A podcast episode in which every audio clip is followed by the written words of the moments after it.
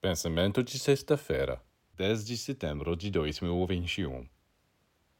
Quantas pessoas dizem: Eu quero viver minha vida. Sim, mas que vida? Uma vida animal ou uma vida divina? Todos aqueles que pensam apenas em viver sua vida levam uma existência sem sentido.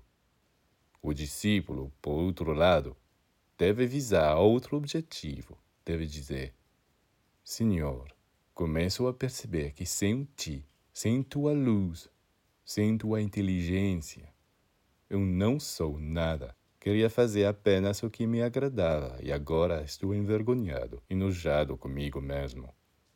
De agora em diante, estou pronto para servi-lo.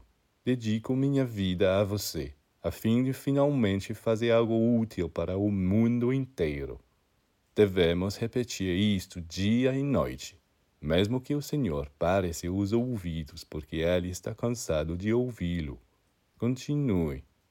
Os vinte e quatro anciãos farão um conselho e farão um decreto sobre você, dizendo: Aqui, de tal e tal dia, de tal e tal hora, nós mudamos seu destino e este decreto será proclamado em todas as regiões do espaço.